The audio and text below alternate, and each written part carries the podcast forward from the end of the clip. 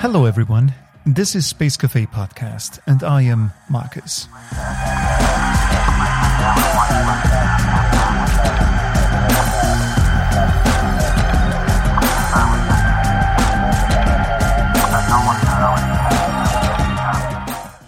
So, for the word of the year that no one is asking for right now, but I was just wondering in my own little head what it could be if I were to be asked at some point. So, whatever, I suggest change. It feels like this is a year of change. Profound tidal waves are smashing ever harder against our shores, and this is just the beginning, I have the feeling. Of course, we are all worried about what will happen next the Ukraine Russia crisis, the energy crisis and its manifold consequences, the crypto cleanup process, artificial intelligence. I should do a separate episode on that. And the perennial companion climate change, of course, and so on and so on. And somehow we seem to be like the rabbit in front of the snake here, motionless and unable to act. So, in this episode, we deliberately invited someone unusual to our format, someone who at first glance has nothing to do with space, but at closer look makes a lot of sense.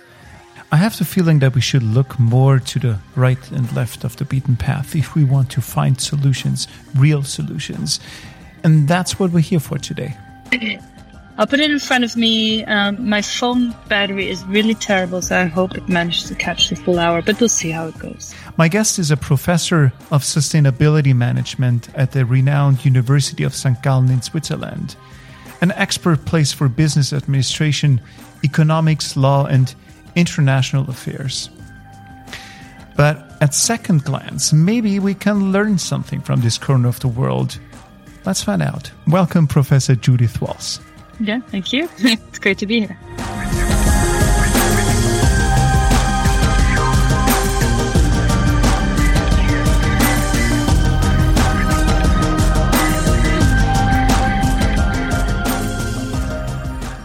I'm Judith Walls. I am the chair of sustainability management at the Institute for Economy and the Environment at the University of St. Gallen. Um, I guess what I like a lot is biodiversity. I'm passionate about environmental topics. Uh, what I don't like, oof, I don't, that's a difficult thing. Probably many small things, nothing huge. um, climate change, maybe. I don't like climate change too much, uh, although of course it's, um, it's very relevant in my job. But, yeah. Uh, yeah I, I, I guess I, I don't like how we're living at the moment as a as a society. Hmm. I think we we're over um, over relying on the natural resources. Overdoing things. Yeah. exactly. Yes. Overdoing things. Yeah. Moderation. Right. I think that's the key. Are you a moderate person? Can you moderate yourself? it's not easy. I try to. Mm. I, I try to, but um, I like most people. You know, I have uh, a life. I have a kid. I have a husband. I, mm. I commute. I sometimes travel uh, by mm. air. Um, I find it difficult to be vegetarian just from a hmm. personal preference point of view. So um, I do. I try as much as possible, um, but I I'm not perfect. Neither am I. I mean, like we're all raised in that kind of way of life in that that doesn't mean that we shouldn't do different, but it's very hard to imagine a different lifestyle. I mean, like, um, I'm in uh, my current situation now. Um, I'm in the lucky situation to do a documentary series about the importance of nature and the environment in different places around the globe. So, mm-hmm. how do I get there? I mean, like, of course, yeah. I, I have to fly to these places. At the same time, I'm trying to tell that story of those places to create awareness for the planet. So, mm. I mean, like, should, should I go? Should I not go? So on the one hand, the traveling bit tells me don't go. The mm. storytelling bit tells me do go. So what's right? What's wrong? Yeah, I think this is a very difficult thing, especially when you're in a position like that, when you have um, the ability to use your voice as a platform. Mm. And then you get invited to places where you have to travel, or in my case, sometimes teach uh, places mm. where I have to travel to. And then, um, then it's a bit of a dilemma, right? Do, do you is. go? Do you not go? What is the additional value that you create by going? Do you create an unknown ripple effect even you know, if mm. you change one or two people's minds about a mm. topic like climate change is that sufficient um, mm. justification for air travel for example um, yeah so it's not so easy i think this is a thing that i personally struggle with and many people in my in my bubble mm. shall i say many many people who care about sustainability struggle mm. with these issues yes mm. we're right in the middle of it already but let's let's back up a, bit, a little. You're at the University of St. Gallen. Um, this is not your regular university. Can you tell us a little bit about why it is so important? Well, the University of St. Gallen, I think, is particularly well known in Europe, especially amongst the business community. We're a business school. Uh, that is the university. So we don't, you know, not like other universities where they also do other things like sciences and engineering or medicine. We don't do that. We only do business. Mm-hmm. Um, and it's very well known. It, it has a strong reputation. Um, it also, uh, amongst the students, I am told, has a reputation for a bit being a bit elitist in some mm-hmm. ways. Um, but I have not personally found that with my students. I think my students are very engaged, um, very aware people who understand sustainability and what it means for business and mm-hmm. are very much interested in solving mm-hmm. that that issue for business. I would say um, what we excel at in particular is teaching executive education programs. So we also have a lot of contact with practice. Uh, and so our motto is from insight to impact, right? So the mm-hmm. insight comes from the scholarly work that we do and the impact comes from engaging mm-hmm. with students in practice. And I really feel that this university is a living embodiment of that, mm-hmm. mm-hmm. that motto. How does regular business, um, including all its research that goes with it, get together with sustainability and impact thinking? Uh, it, it's not your natural uh, combination, I, I, should say. Mm-hmm.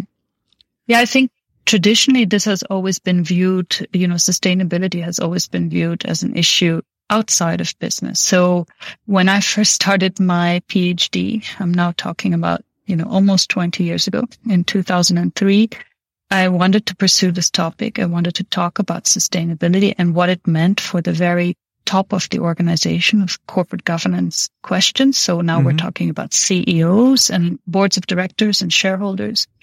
And I was often asked, why, why do I look at this?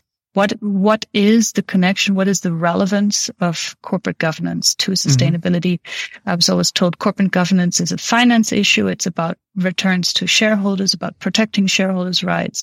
But somehow intuitively I had this feeling, no, this is really critical because if we are wanting businesses to monitor and, and, uh, do something about their sustainability impact, it has to be at the top level of the organization mm-hmm. and it has to involve these um, parties, right? The the, mm-hmm. the top managers, the board of directors, the shareholders, as well as other stakeholders.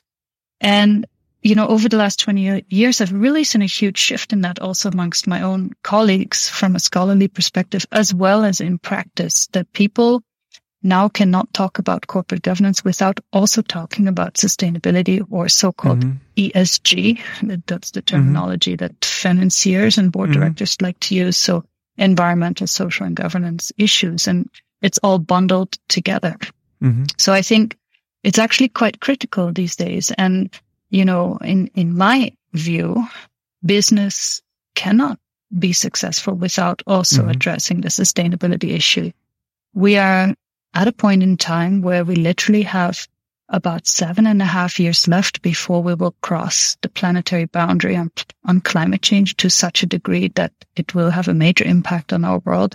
So, so this means that it's not a lot of time. You know, if you think about how businesses are mm. run, that it takes, it takes time to develop new strategy. It takes time to implement those strategies. And if you're talking about innovation or technology in some industries, this can take 10 to 15 years.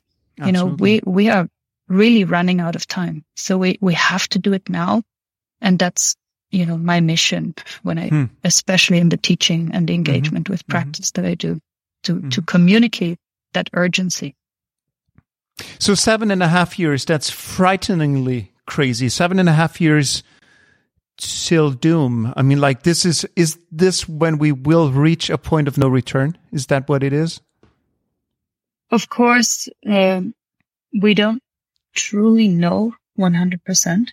Science is very careful to say that we can never fully know, you know, the future, that we can't fully predict the future. But from what we do know and the predictions that we make, we know that we will most likely surpass the one and a half degree temperature rise that is set up in the Paris Agreement, possibly even two degrees. Um, and depending on how swiftly we take action or not, it could be much, much worse than that.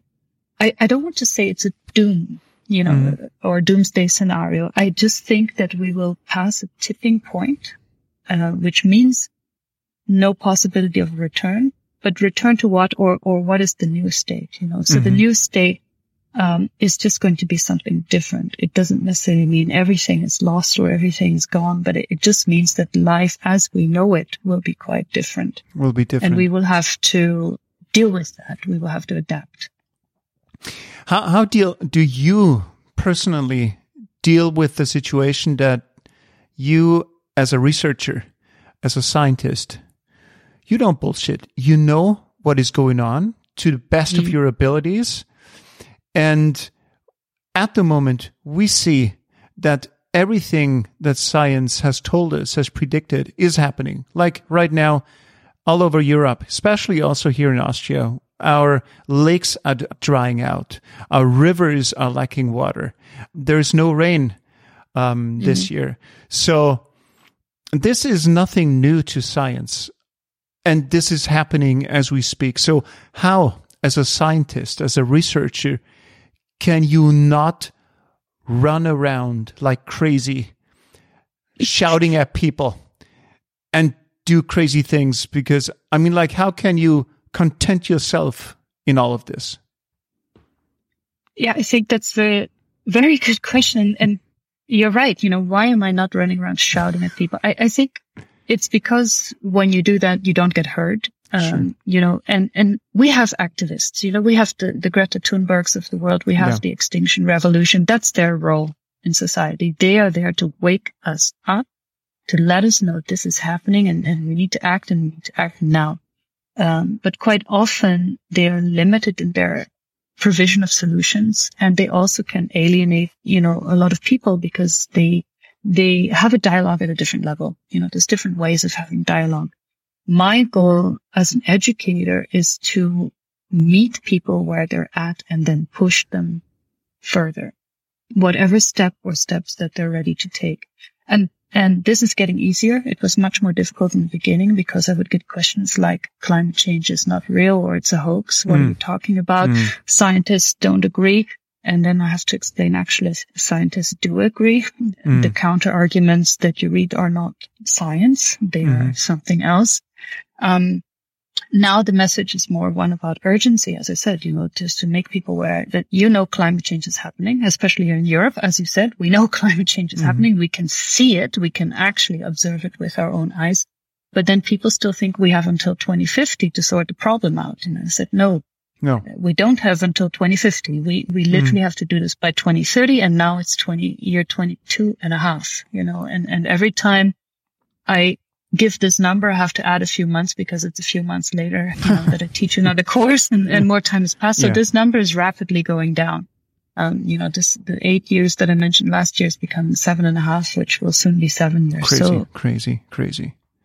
I feel that this is starting ahead. to be heard, right? I, I, I do feel that, um, even company executives suddenly when I mention this and when I present them with the, with the detail as to how this works and why I say this, they, they feel it and they suddenly feel the urgency and then suddenly there's panic.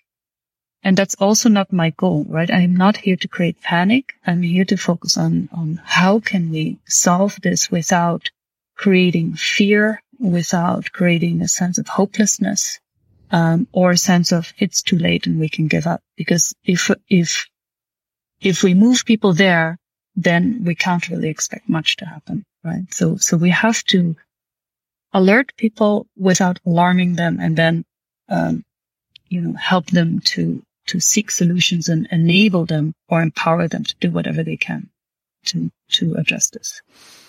Do you think that something is different now as compared to like five years ago when it comes to awareness? Because I have yes. the feeling that nothing is really changing, that we are comfortably numb in our little cocoon of Western lifestyle. So is is something going on in your professional observation? I think the awareness is rising. At least that's what I see. People people are more aware and and and when I then talk to them, they become even more hyper attentive to the issue. Mm. The question, the difficulty has always been and will always be behavior change. It's very difficult, as we said at the beginning, um, to change behavior. We all have our habits. Um, we, um, we're used to doing things in certain ways. We have cognitive boundaries in terms of how far we can predict the future or will comprehend what the consequences of our actions are. Um, and so it is difficult. It's like, you know, I always compare it to making your New Year's resolution and saying, I'm going to be fit this year. I made my New Year's resolution. I'm mm. going to be fit. I'm going to do the gym three times mm. a week. And then real life kicks in. And then guess what? I'm exactly. not doing the gym three times a week. So this is the difficulty. I think it's possible. I mean, I have a little bit of hope from COVID. I mean, it sounds weird because COVID was such a huge crisis mm-hmm. and, and affected so many lives in such a negative way. But what I found hopeful about it is that we did see that people could change their behaviors, you know, that we could feel like uh, a responsibility, for example, in Europe, in Switzerland, to wear masks in public or, mm-hmm. or in, you know, in public transport or in, in universities, in the classrooms. Um, you know, change our, our habits instead of handshakes. It became fist bumps. That was unthinkable. I mean, like, especially that in Switzerland, wearing masks yeah. is an unthinkable thing in the first place. Yeah, you yeah. know, I lived in Asia for a large portion of my life right. and people there, when you have a cold, you wear a mask, you know, it was right. normal. And the first news that I got about the pandemic, I remember I was in Zurich airport, you know, flying somewhere of all things. And, um, I went to the pharmacy and bought a mask and I put it on. And I think I was one of about three people at the mm. airport who was mm. wearing a mask. And I got such funny looks, you know, because mm. what is this person doing mm. wearing a mask? So, but that's changed, you know, now you can be the only person in the room wearing a mask and nobody will blink. So mm-hmm. I think, you know, that has given me some hope that when there is a real need and we can make people understand why it is that we need to do things in a different way, that to some degree people will accept it. Mm-hmm.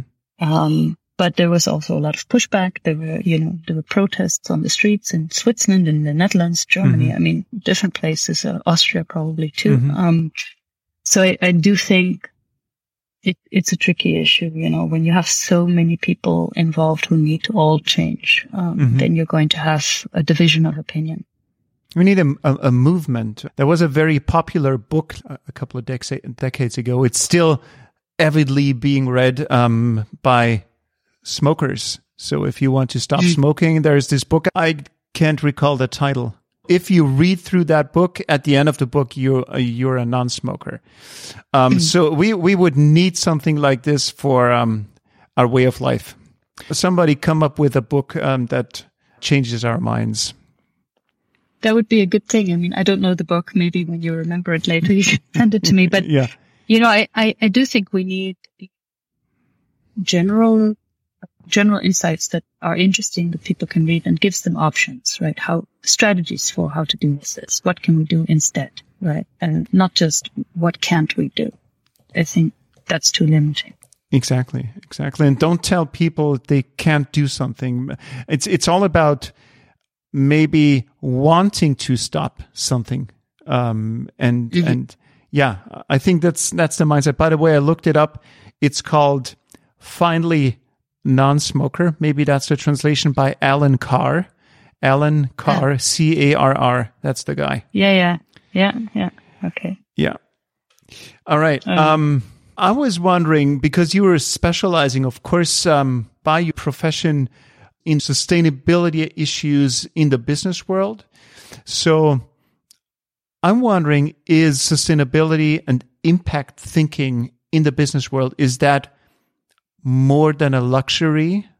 Um, excuse excuse my ignorance here, but I mean, like it could also be a nice marketing tool uh, for for a company oh, to to use it. And uh, hey, I'm green, I'm impactful, I'm full of sustainability. But why would a company do it? Because they gain nothing from it in a economically competitive environment. So it only costs. So why would that be an option? Yeah, I mean, I think um, I would say that it's not just a cost for for companies, and um, I, you know the things you mentioned. There's several aspects to it. Number one is this question of marketing, or or what we call greenwashing in the industry, mm. right? Cla- claiming that you do something good for the environment or even for society, mm. uh, but then doing something different than what you say, or not doing anything at all. Mm. And greenwashing, I think, used to be more common you, you, know, years or decades ago, the companies would be quick to make a claim and say, we, we're green, you know, we, we do this yeah. thing. Uh, we have a label, you know, on yeah. our, on our product and, and it's good. The problem is that, um, consumers and other stakeholders, including investors or governments or whoever it, it, are getting smarter, right? And they're starting to read into it a little bit and looking these things up. And you have all these watchdog organizations like Greenpeace or WWF, perhaps, who are quick to point out when when a green product isn't really green or when a company mm. is doing something that isn't really green. And then the company has a problem, right? Because now they've marketed their product that way. They've found out that they're not doing that. And it's a question of reputation cost, right? right? Or, or, or legitimacy. Um, and reputation or legitimacy is built on trust. And if you break trust, that's very, very difficult to build back so we all know the example probably. I think it was Nestle and the milk uh, powder yeah. um, problems that they had. I believe it was in Africa or Coca-Cola and the and the water issue in in India. You know, there were many of these examples um, of companies not living up to their promises or doing something that just wasn't right that cost them a lot in terms of reputation. I mean, let's talk about British Petroleum, BP. You know, they, they were the green darling of all the investors until the deep, uh, I think it's the Deepwater Horizon spill happened, yeah, right? Yeah, so yeah. you have an event like that and it just kills your reputation. So that is a cost. That's a direct cost for companies, not, not an imaginary cost. That costs them money, right? Consumers stop buying or, or the prices go up as a result. We also can make, um, a business case for sustainability in other ways. You know, companies actually, when they waste in their production process, when there is some kind of pollution or some output that is undesired, they're actually not being efficient, right? So mm-hmm. they're, they're yeah. wasting mm-hmm. resources. Mm-hmm. So by, by changing the way they operate, operate, they can avoid waste and u- use their resources more efficiently. And that is actually another way of saving costs. So this is kind of more the, the business case for sustainability. Mm-hmm. I think that's traditionally how how companies have motivated why they do sustainability over the last 20 years or so.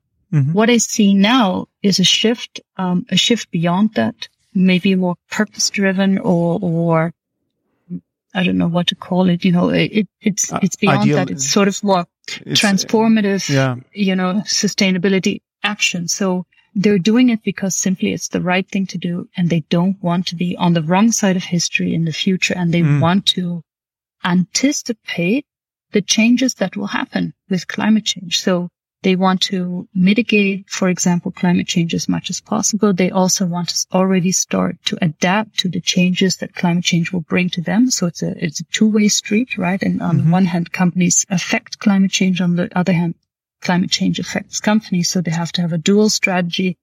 They're trying to build resilience as a third strategy to cope with whatever unexpected things may fall across their path.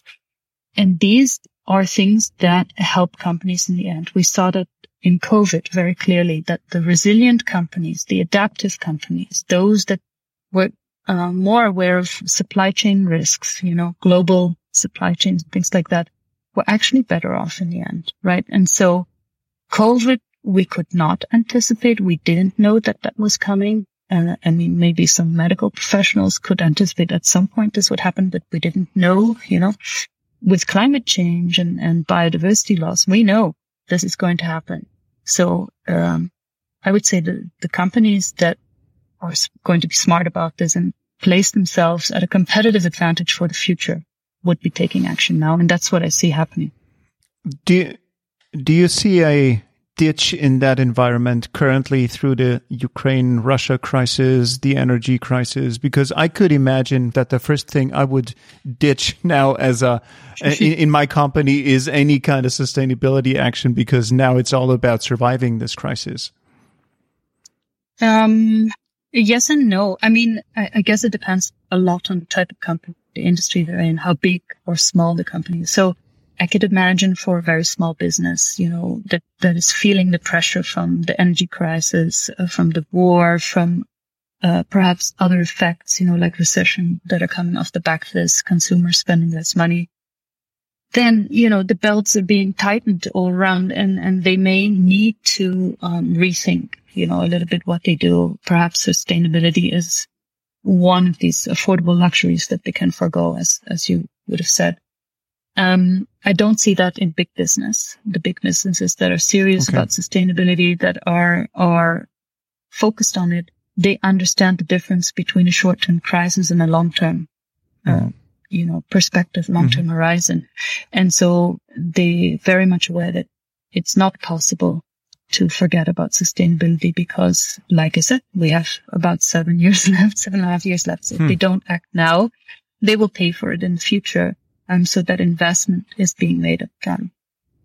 Of course, business still has to be business, right? So they still need to make money, uh, or enough money to be able to invest in those things. So that is all part of it. And then, uh, a lot comes into play. You know, if you're a publicly listed company, then the investment community comes into play. Whether or not investors support these kinds of strategies, have they got patience, right, to see the rewards from those kinds of strategies? Um, insurance companies are very much also part and parcel of this whole, uh, you know, financial and, and support type of uh, industry for, for businesses because they are the ones that pay the price, right? Sure. If asset, assets are flooding or, or, you know, forest fire burns down your factory, then the insurance costs go through the roof. Um, you know, so these are the types of industries that are critical in, in creating that shift. And that's where a lot of the focus and attention is now going as well. So who has the most knowledge about what to expect in the next couple of years? Because you mentioned the insurance companies. I, I guess they could be the ones um, we should look towards. Maybe yeah. not up to insurance companies. Obviously, are are very concerned about whether they can pay out. You know the the um, the claims that are mm. being made. My understanding, I, am not an expert in insurance, but I had people visiting my classes and talking about this, you know, from the insurance industry. My understanding is that we've reached a point where insurance companies literally are paying out more than they can invest. Mm. So, so it's costing them money right now to already. insure businesses already. Um, maybe it's a temporary thing, but you know, this is obviously not a good business model for an insurance company. Mm. And that means they either have to raise their premiums or they have mm-hmm. to stop insuring certain things. And certainly we are seeing movement away, you know, both in insurance companies and in the investment industry that there are um, assets that nobody wants to touch, you know, in some circumstances.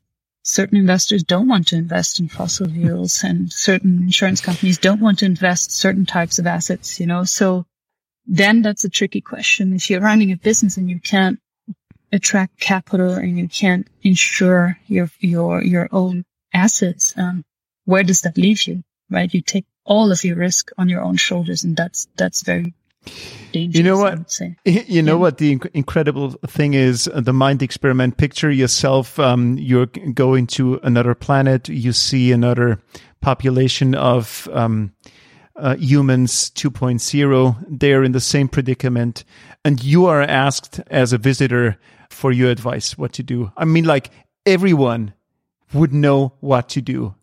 We would say, stop what you're doing right now. Yeah. Um, it's, I mean, like we, we know what to do, but we just don't do it. So, Um, Judith, what what makes a resilient company, in your opinion? Where's the the edge, the bifurcation for companies that make it into the future and that don't make it into the future?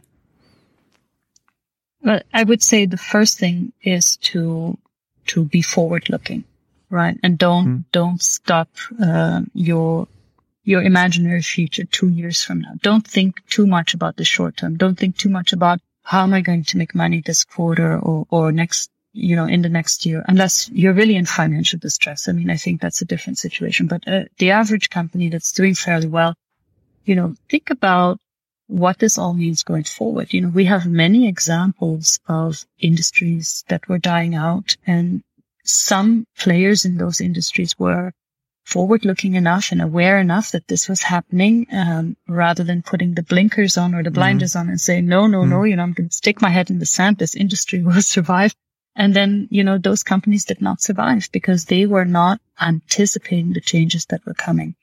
I think anticipate, you know, and make, inform yourself, inform yourself what climate change really means, what biodiversity loss really means, what it means for your business your industry.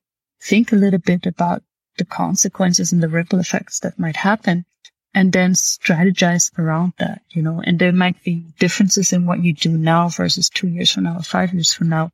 But, but the companies that I think will be most resilient are the ones that do that sort of forward thinking. And we talk about backcasting in my, in my field, right? So mm-hmm. backcasting means imagine where you want your company to be 10 years from now, 20 years from now, and then work backwards the steps that you need to take in order to be there.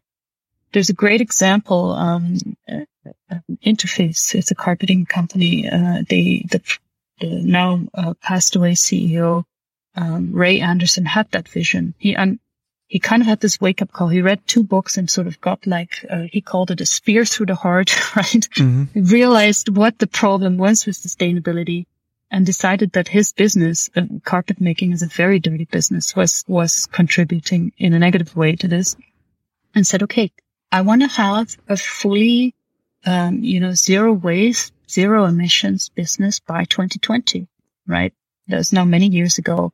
And then he kind of worked backwards of what are all the steps that we need to take, you know, to, to achieve that. And they came very, very close by 2020 to achieving this. I think not fully exactly how their vision was, but they made so much progress. You know, they got 80 or 90% of the way there, which I would say is already good enough. You know, we, we don't have to be exactly perfect, but if we can reduce our emissions by 80%, uh, this, this will allow us to avoid the, the most severe consequences of climate change and bend the curve in the other direction, right? So, uh, and similar with biodiversity loss. So I, I think, yeah, do that. Is, you know, don't, the, don't blind yourself. Is there like a, a, manual out there? So if someone needs guidance through through that, is there like where would they go? Oh boy, um, I mean, there are many books now that have mm-hmm. been written about business, uh, business and, and climate change adaptation, or business and and and climate mitigation and resilience. We know a lot about business and environmental strategy generally, different ways of approaching that.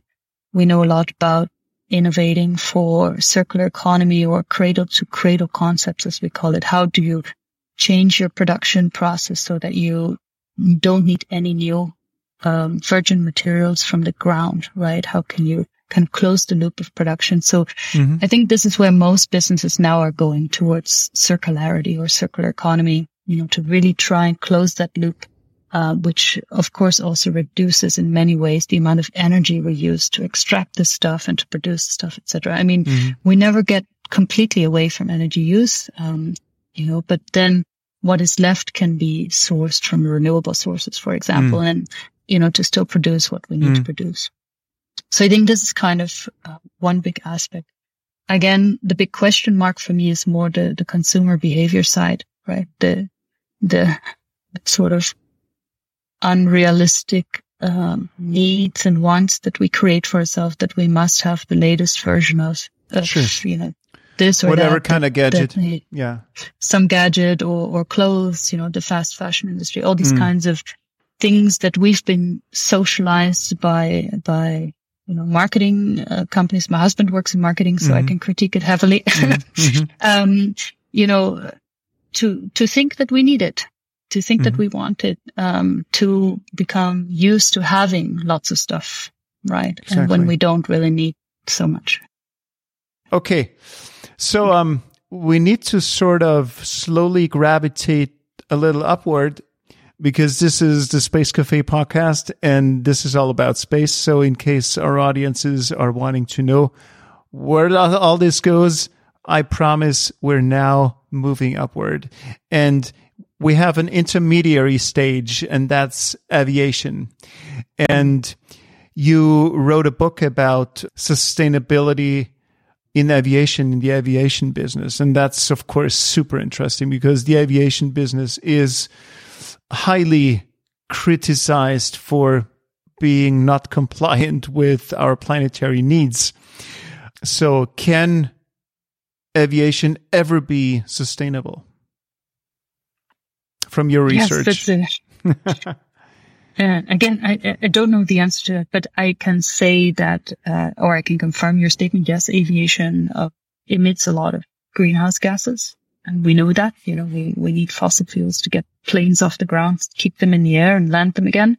Uh, I guess it's similar for rockets. I was looking up uh, earlier today how much you know CO2 is emitted for a rocket into space, and it's a lot more mm, than a really? flight, you know, mm. than an airplane. Oh yes, like per person. If you if you look at space tourism, it's between 50 to 100 times more uh, per CO2 rocket. emission per person in the rocket. So but now we have bazillions of aeroplanes and maybe a handful of rockets still. So it's it's a good right, ratio so still. The ratio is still good, but you know, I'm thinking about um, the Regular space tourism space, plans, yeah, yeah. plans of some uh, billionaires that, that that are out there, and I worry. But um, yeah, you know, flying is is not clean. Uh, there are things that can be done, right? There, there are things that can be done. Um, there's a lot of movement right now in different, uh, like alternative fuels, you know, so-called sustainable aviation fuels. I, I, I uh, I'd rather mm. use the term something like synthetic aviation fuels. I'm not sure if they're truly sustainable. Mm-hmm. It's still a fuel. Um, but there are different ways of making fuels and mixing it uh, with with traditional fossil fuels that can be used in airplanes, so that we don't need to really do much to change the engine technology so we can still use the same types of engines, you know, just make mm-hmm. small modifications to get the planes into the air. Um, of course, there's a lot happening in innovation, right? Uh, seeing if we can get planes into the sky using solar power, of a lot of work being done in hydrogen. I, I don't know if hydrogen is the solution. It's still mm. very, um, very CO2 intensive to make yeah. liquid hydrogen mm. and to transport it. So unless we have some additional innovation there, I'm, I'm not sure that's really the answer. Um, I think, um, for players in the aviation industry, so for airlines, there are also options. You know, we can, we can consider alternative modes of travel for shorter haul flights. So, um, alliances between airlines and, and train companies, for example, high speed train to uh, move people on shorter distances. We've seen that uh, already, for example, in Germany with Lufthansa and Deutsche Bahn is a good example. You can, you know, the ticketing system, it's one ticketing system. You don't have to buy additional tickets to go from plane to train or mm. vice versa.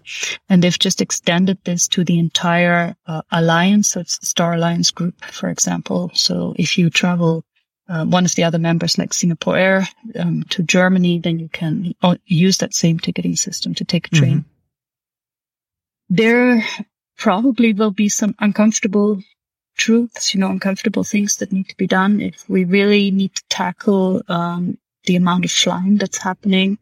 Uh, there's statistics out there like 1% of uh, frequent flyers cause 50% of all the emissions from flying. Mm. So what can we do you know, to, to encourage these frequent flyers hmm. to do something different? I, what, are, what, what are the reasons they're flying? Is it for business, for pleasure? Is it a mix of the two?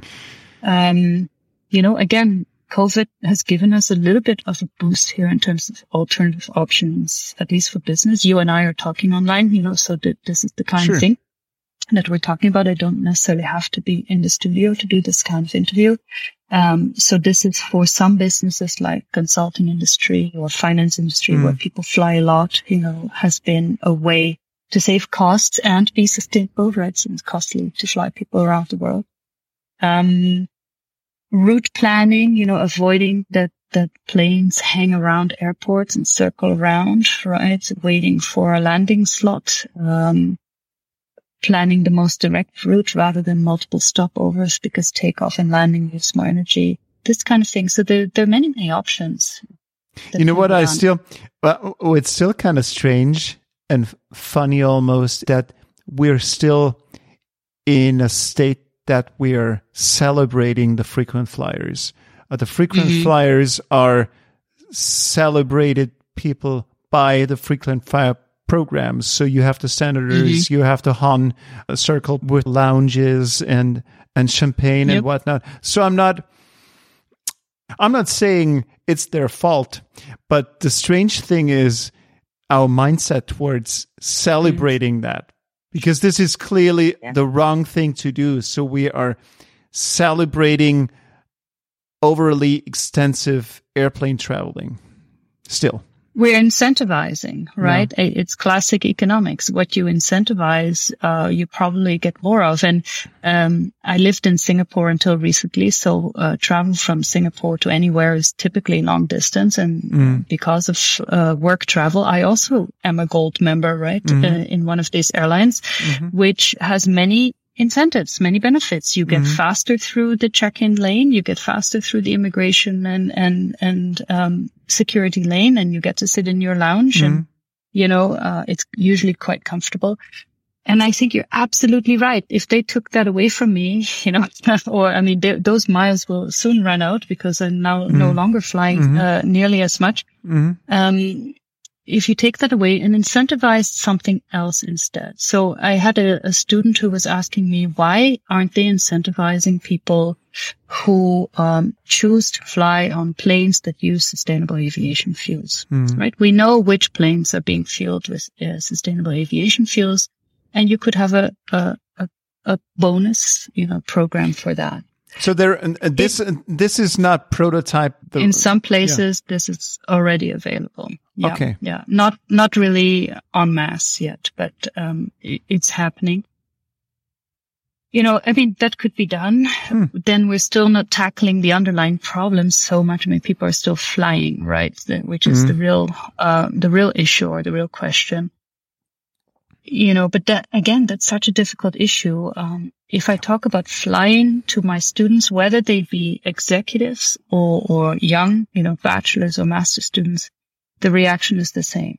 I don't want to give up my right to travel, mm. to explore, to learn about other cultures. It's good for, for collaboration. It's good to avoid, you know, wars, to, to increase understanding, to, to mm. flow business. It's good for trust building many, many reasons why people fly, right? So it is an important question. Um, I hmm. would like to see uh, places like Europe get more uh, on the ball about high speed mm-hmm. rail. Why does it take me 13 hours to get to Amsterdam from Zurich on the hmm. train? Mm. You know, that's crazy. Why does it take me seven hours to get to Vienna from Zurich? Yeah, exactly. I, I mean, uh, these countries are not that far apart. Mm-hmm. Um, we, we can invest in this, but that takes some coordinated effort and political will to get and, that done. And yeah. prioritizing. And prioritizing. Yeah. That's a problem. I mean, like many things, or maybe most of those things you just mentioned, they, they, if someone really wanted change, they could be brought about in very short time. I mean, like COVID was proof or is living proof of what is possible if there is collective political will. And so maybe I guess if you're talking about those alternative fuels, if maybe Europe wanted to be the prime place for alternative fuels on the continent, why wouldn't we do so? Maybe it's naive what I'm saying here, but we should push for something as Europe to have some vision to be or as a as a key place on this planet. We we're doing too many things but not really and then sometimes but we need maybe those strong moonshots on mm-hmm. a larger scale. Yes, I agree. And I, perhaps this will happen, you know, as this issue becomes more critical and as climate change becomes more critical, I imagine there would be more and more attention to these types of solutions and more and more push, you know, to, to make them happen. As always, there are obstacles in the way. I mean, politicians are in a sort of four year cycle typically, yeah. you know, they, they need popular votes to, yeah. to, um, to, to remain or, or come into office. So these are some of the dynamics. We, we live in a very complex world and that's a, a real world. We, we, we are democracies. We're not, you know, uh, benevolent dictatorships or, or any of these sort of situations where one person can push through an agenda. And probably most of us would not want to live in that kind of country.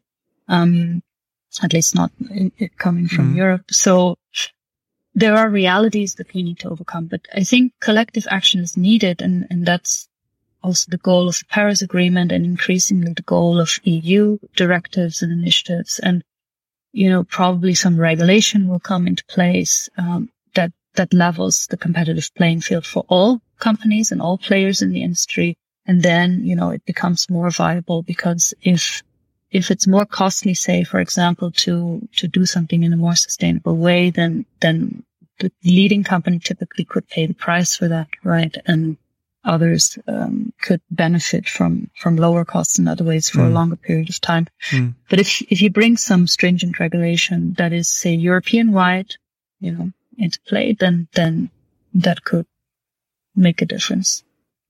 Are we lacking public pressure?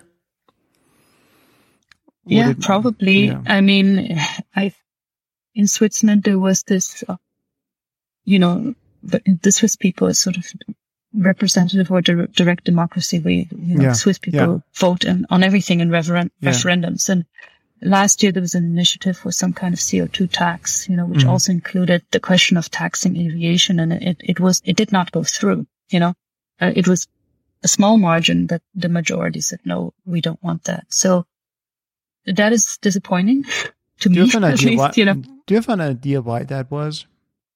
Well, I'm not Swiss and I, I don't vote here, you know, but uh, my one of my Swiss colleagues told me that uh, most likely it's because of um, multiple initiatives that needed to be voted on at the same time. Mm. They somehow, you know, interfered with one another. Uh, I don't know, you know. Mm. I would say perhaps we still need more awareness. We still need more understanding, you know, of, of the the cost and the greenhouse gas cost of flying. This is huge, mm. really, really huge. If you if you measure your own foot, you know, annual annual footprint of, of greenhouse gas emissions, and you fly anywhere once, then you know the majority of your footprint will come from flying. So understanding mm. that and and that can create individual change, but can also create incentives for people to pressure for change. You know, because I too am someone whose families live all across the world. Mm. I sometimes have to teach abroad. Uh, ideally, I would not want to stop doing those initiatives, you know, completely. I, I want to be able to see my family. I would take the train nowadays as much as possible, but if it's too far away, then I would have to step on a flight, you know, and, and so to me, that's just, we need systems change, right? We, we need to transform the entire system, the entire way of working because behavioral change of individuals is so difficult. Hmm. I feel like the system we we live in is still a an industrial type of of world and we're in a post-industrial world. We're still stuck somewhere in the 20th century in our minds and in the way we do businesses and um, yes. So if it, it, it feels like that our cultural evolution is taking different lanes. So there's a mm-hmm. slower one, and then there is the fast lane, and, and, and whatnot. So, and, and this is creating tension. So the the question is, we evolve at such a rapid pace technologically and at the same time, our minds are still very local and our ways of doing things are still very much also political and policy making structures are still stuck somewhere in the 20th century. And maybe that creates that kind of unease um, where we do not really know where to go and how to maneuver. Yeah. I would agree with you. And, and I don't think academics necessarily have the answers. You know, there's yeah. a bit of a movement now in this kind of post-capitalist societies. What does that look like? You know, what what needs to happen? And, and then you know the counter argument is well, well, but we have this this legacy, you know, yeah. that, that this luggage that we're carrying with us that we can't just get rid of, right? We can't just abandon all the systems that are in place. We we have to that's our starting point. That's where we are now. And we have to transform from there. And that's pretty difficult. I agree with you. And, and maybe that is exactly what's causing so much tension these days and the, the division of, you know, um, on top all the topics, right? Whether it's vaccines or um, gay rights or, or, sustainability. I mean, you see so much polarization happening because you can always find uh, people who support your point of view, especially on social media, mm. right? And and so there is that sense of culture wars and cultural revolution or transformation that may be needed. And how do you do that? You know, that's, that's a mm. sociological issue. Yeah. Because maybe also because we, um, lost in many places our authorities. So religions do not play that role anymore in decision making for the individuals, especially in the Western world political ideologies are not as critical as they used to be for my grandparents, for example. Mm-hmm. So there were ideologies in place. You don't have large families anymore. So you're thrown back onto yourself as an individual. So there's nowhere s- uh, someone to be seen that would tell you what to do in life. And maybe, and for most of history, such people were around. And now I have the feeling that we are left to ourselves individually and we cannot deal with that. And this is yeah. why this is why we keep running to spiritual circles and we keep running to people who deny COVID is around and the climate mm-hmm. people. What do you think? Yes, I, I think you're actually absolutely right. And I was just looking something up. Um, you know, back in 1932, uh, Berle and Means wrote a book called The Modern Corporation and Private Property. And in this book, they talked exactly about this. They talked about how the shift um, in their time, so we're now talking 1932, right? So about a century ago, mm-hmm. the, the shift of power, you know, in terms of how we organize ourselves socially speaking, went from church to state, right? So mm-hmm. had politics and they predicted the upcoming shift was from state to corporations so that mm. corporations would supersede the power of national states, which in fact they do, right? If you look at the large multinational or transnational corporations, they are more powerful uh, than than um, nations. They decide mm-hmm. what we yeah. eat, how we yeah. sleep, what yeah. we wear, where we go. Um, They influence our minds through marketing techniques. Um, we orient. We can't do anything without corporations.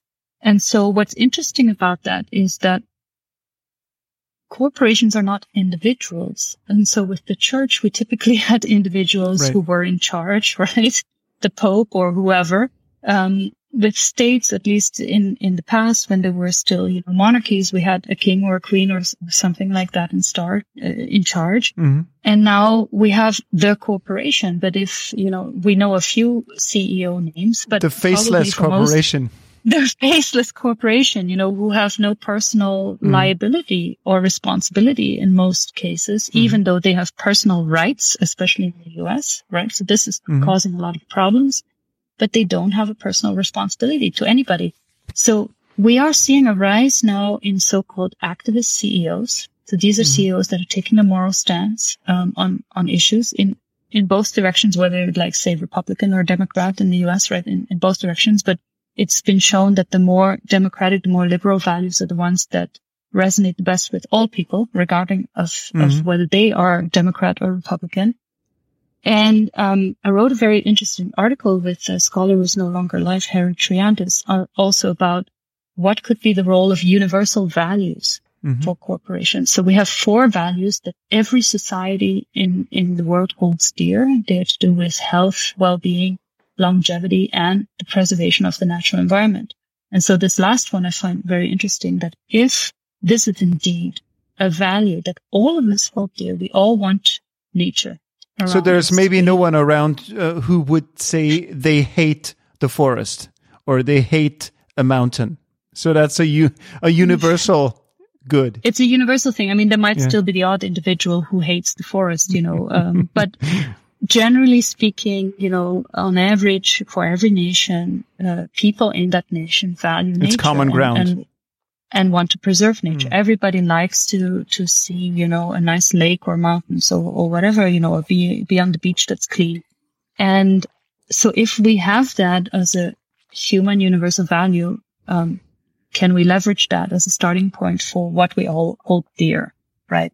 And I think that was a little bit the idea with the sustainable development goals, to be honest with mm-hmm. you, that there are certain things yeah. that we can all agree we want, right? That for, yeah. for society and nature. Um, and, and so we should make that happen. Yeah. Yeah. But I think you're absolutely right. You know, this is part of the difficulty that, that, um, on the one hand, you know, in, in Europe, especially, perhaps most people appreciate that religion doesn't control what we do anymore.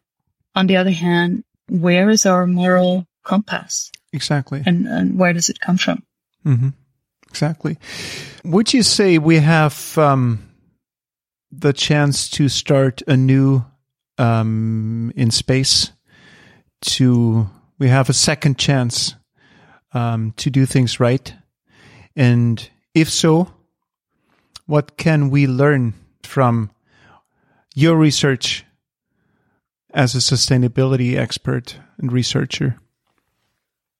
I would hope so. I mean, I would say for any new initiatives that we start now, regardless of industry, but I guess space is a good example of this. Also ocean exploration, right? Um, for anything new that we do, let's not repeat the mistakes that, that we've made. We, we know that that waste and trash is bad, right? We, we know that this causes problems.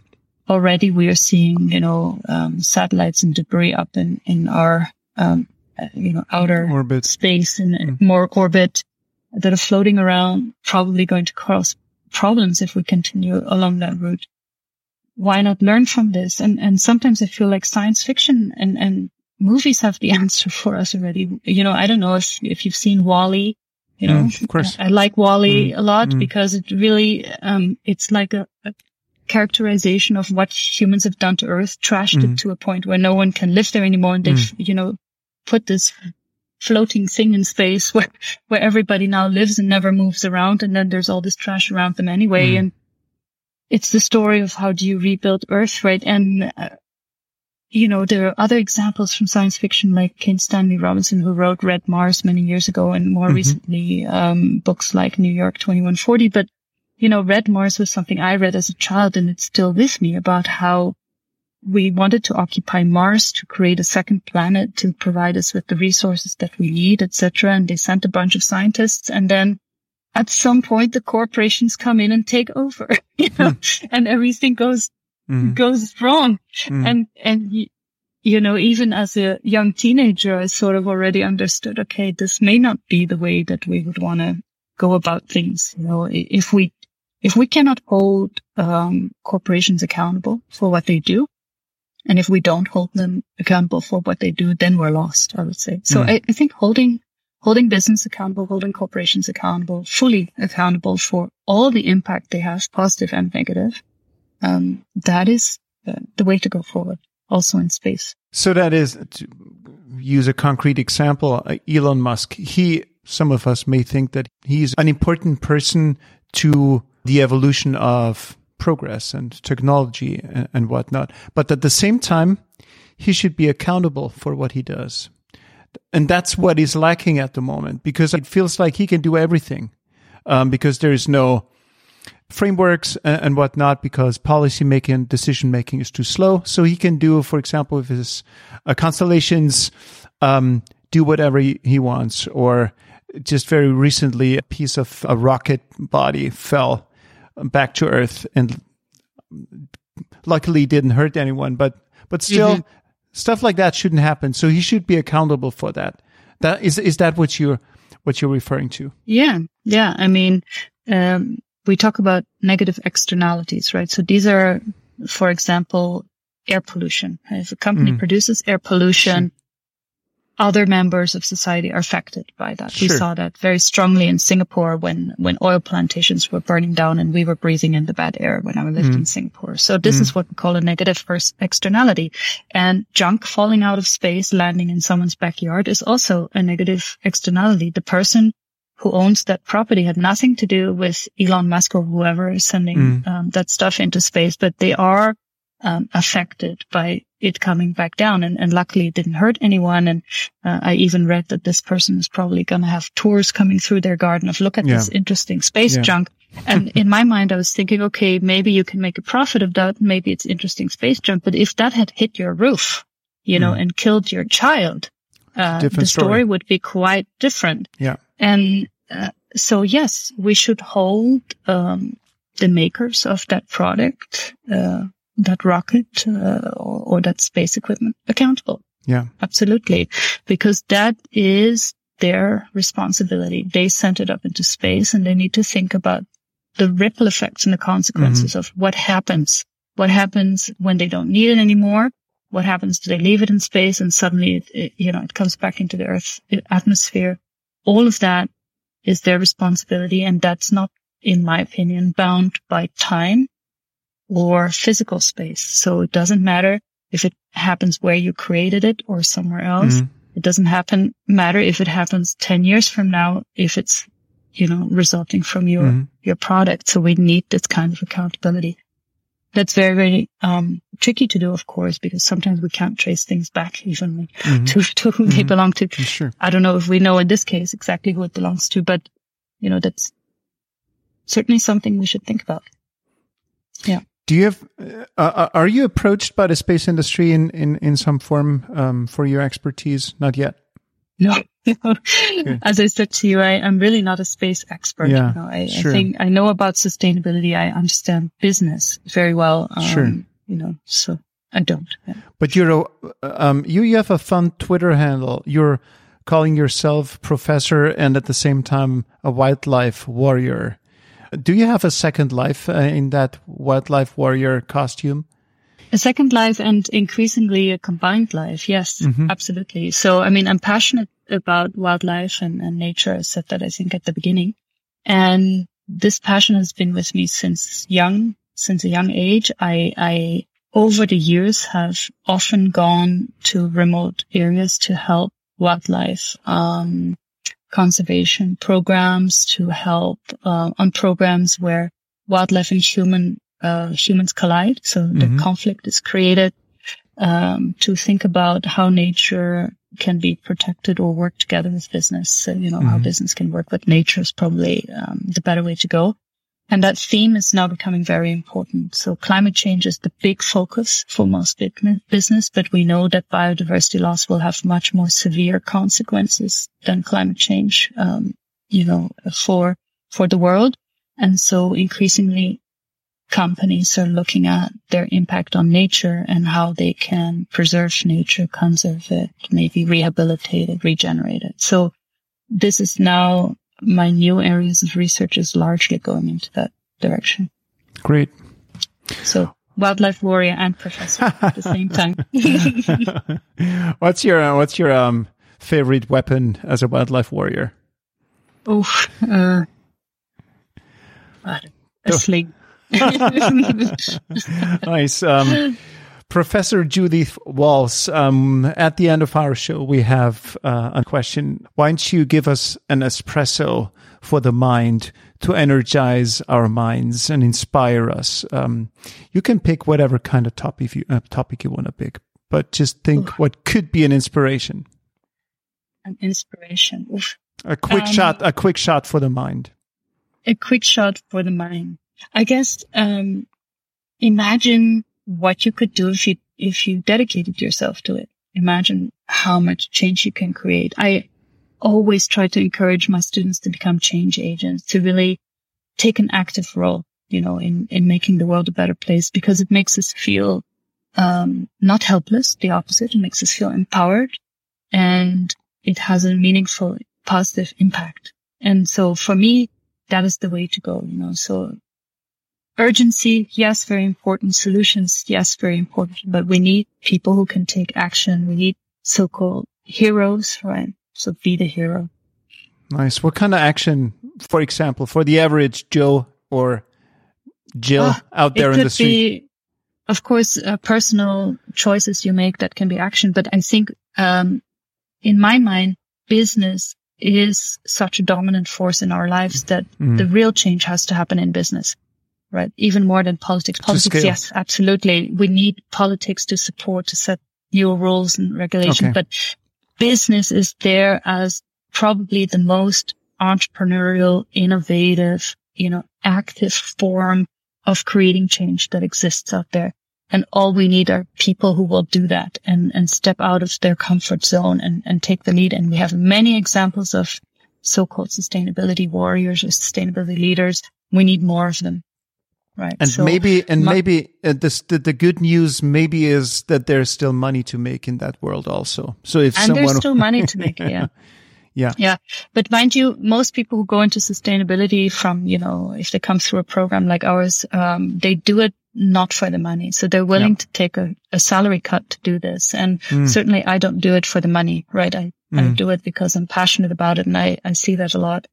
And I think that's the best way to go. Beautiful. You know, and that's also how you can maintain your energy because it's exhausting in many ways to, to do this kind of work because it's never ending. right? Yeah. and yeah. Uh, sometimes somewhat depressing, but yeah. um, you have to draw your energy from somewhere. So if if you truly are motivated intrinsically and you believe in it and you're passionate about it, that's the way to go. Great.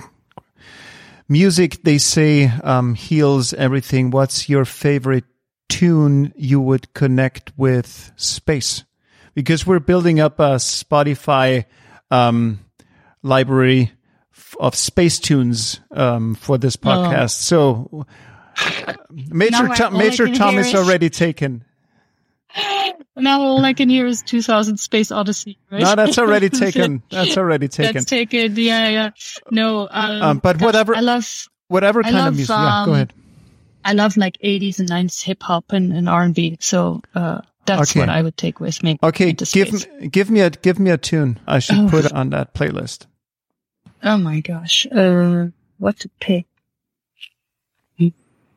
Space doesn't need to be in the title. It doesn't really. What would you? what would you take? What would you take? What would I take? Uh, uh, uh I'm blank. I'll come back to you. okay. I'm not. Uh, yeah. I listen to a lot of music, but naming music is very difficult. Okay. I'll come back to you on that but please do come back to me um, I because will. I will put it up on uh, Spotify. Okay. Awesome. I got it written down. Judith, um, it was a great pleasure talking with you, and time flies here. It's already time flies. Thank you, Marcus. Yeah. yeah, it was really inspiring. An hour, fifteen minutes of inspiration. Thank you so much. And thank you for your time. It was really great to be here today. About seven minutes after we hung up, Judith sent me an email with three tracks for our Space Cafe Spotify playlist. But as it is in life, you have to make tough decisions every now and then. There can only be one track, right? Walk This Way by Aerosmith would have been awesome. Also, Coolio's Gangster's Paradise.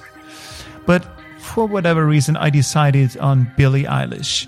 All the good girls go to hell. Isn't that uplifting? All right, my friends. Um, what else do we have? Yeah, absolutely. Put your radios on Spacewatch Global's Space Cafe radios. If you're interested in geopolitics, security, sustainability, space exploration, and everything in between, and that's the cool thing, Space Cafe Radio is the place to be. And by the way, if you leave me a rating or maybe even a review for the podcast on iTunes or Spotify, and by the way, if you leave me right now after this a rating or maybe even, I don't even dare asking, a review for the podcast on iTunes or Spotify, I will forever be grateful. And you will be happy because you just did something good. And I mean it. Thank you. And thank you guys. I'm looking, as always, very much forward to next time. I'm going on holiday. Stay tuned, everyone. Bye bye.